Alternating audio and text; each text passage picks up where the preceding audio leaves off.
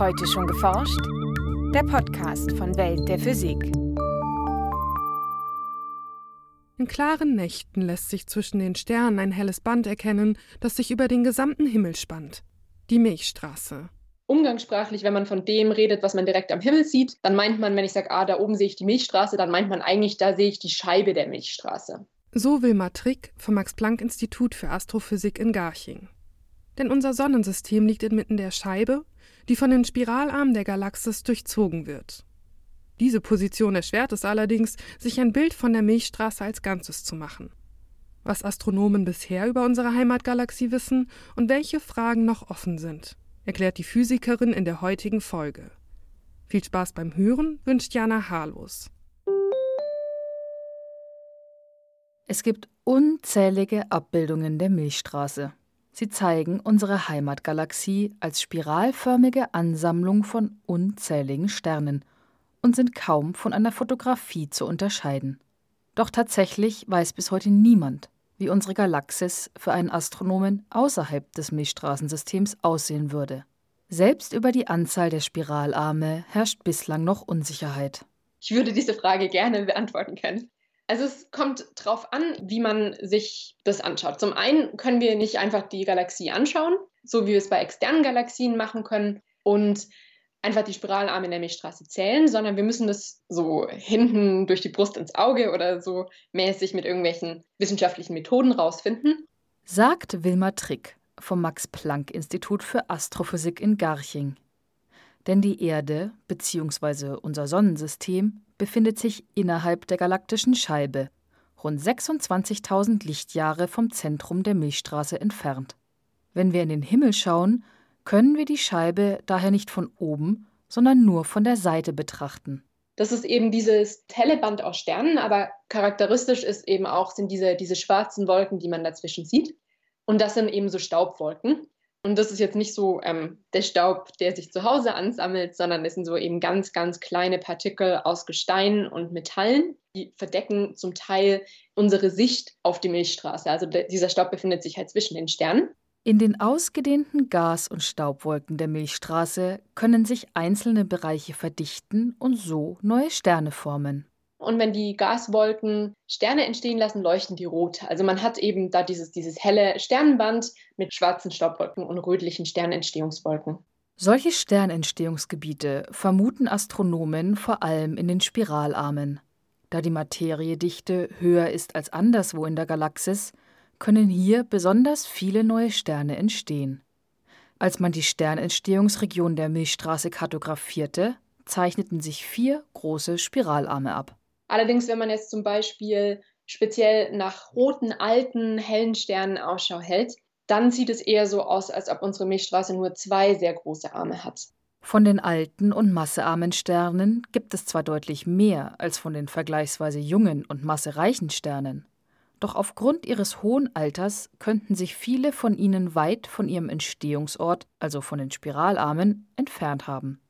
Eine nachfolgende Studie konzentrierte sich daher auf die Verteilung von jungen Sternen und bestätigte wieder die bekannte vierarmige Struktur der Milchstraße.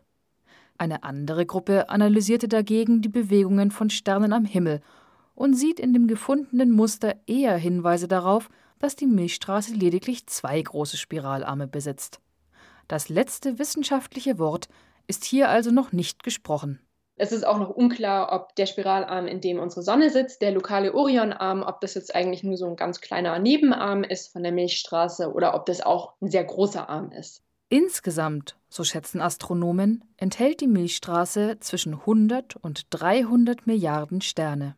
Und die meisten Sterne befinden sich eben in dieser scheibenförmigen Konfiguration, aber wir haben ungefähr noch ein Prozent von den Sternen, die sich in einem stellaren Halo, also in so einer runden Ansammlung rund um die Galaxie befinden. Genaue Beobachtungen zeigten, dass sich die Sterne nicht symmetrisch um das galaktische Zentrum, in dessen Mitte man ein supermassereiches schwarzes Loch vermutet, anordnen, sondern in einer balkenförmigen Struktur mit einem Durchmesser von etwa 32.000 Lichtjahren. Die Milchstraße wird daher auch als Balkenspiralgalaxie bezeichnet. Eingebettet ist die gesamte galaktische Scheibe in einen nahezu kugelförmigen Bereich mit einem Durchmesser von etwa 165.000 Lichtjahren. In diesem sogenannten Halo soll sich vor allem die noch rätselhafte dunkle Materie befinden, die das Milchstraßensystem durch ihre Gravitation zusammenhält. Doch auch Sterne ziehen ihre Bahnen durch diese Region. Aber das ist auch ziemlich spannend, weil ähm, eben viele von diesen Sternen im Halo gar nicht unbedingt in der Milchstraße entstanden sein müssen, sondern viele davon sind auch in kleinen Zwerggalaxien entstanden oder in Kugelsternhaufen, die dann mit der Zeit mit unserer Galaxie verschmolzen sind und dann zerrissen wurden im Prinzip und dann ihre Sterne im Halo verteilt haben. Daher besteht der stellare Halo eben aus so Sternströmen.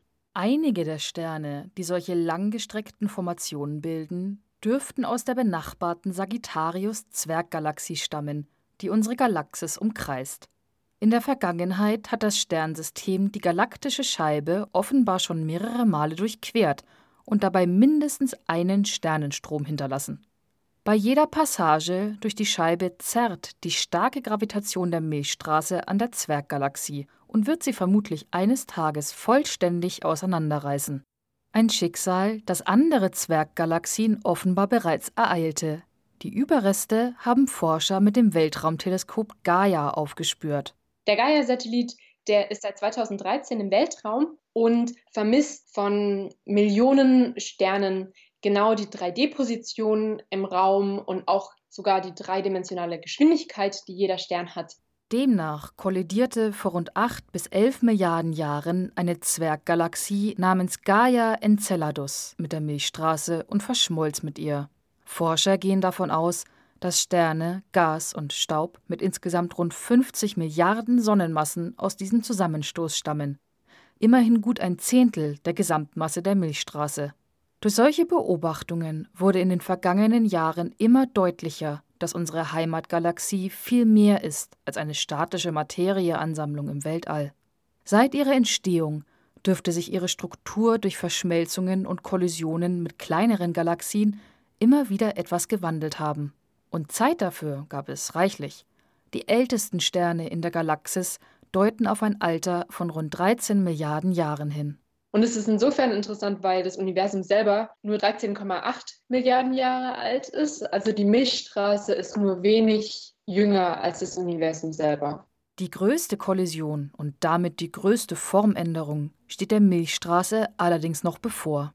Was natürlich das ganz große endgültige Schicksal sein wird, ist, dass eben sich die Milchstraße und die Andromeda-Galaxie aufeinander zubewegen und dann das erste Mal tatsächlich dann in vier Milliarden Jahren miteinander kollidieren Dabei werden sie dann erstmal noch durcheinander durchfliegen. Das ganze Gas, das in den beiden Galaxien existiert, wird dann geknautscht, könnte man sagen. Dabei entstehen dann viele, viele neue Sterne. Und dann fliegen die beiden Galaxien noch ein bisschen umeinander rum. Und dann so in sechs Milliarden Jahren findet die Verschmelzung dann tatsächlich statt. Und in sieben Milliarden Jahren können wir dann sagen, es gibt nur noch eine Galaxie. Diese Galaxie wird extrem massereich sein und keine besondere Struktur, wie etwa Spiralarme mehr aufweisen. Zudem entstehen kaum noch neue Sterne, und auch die Sonne wird zu diesem Zeitpunkt längst erloschen sein. Ein Beitrag von Franziska Konitzer. Welt der Physik wird herausgegeben vom Bundesministerium für Bildung und Forschung und von der Deutschen Physikalischen Gesellschaft.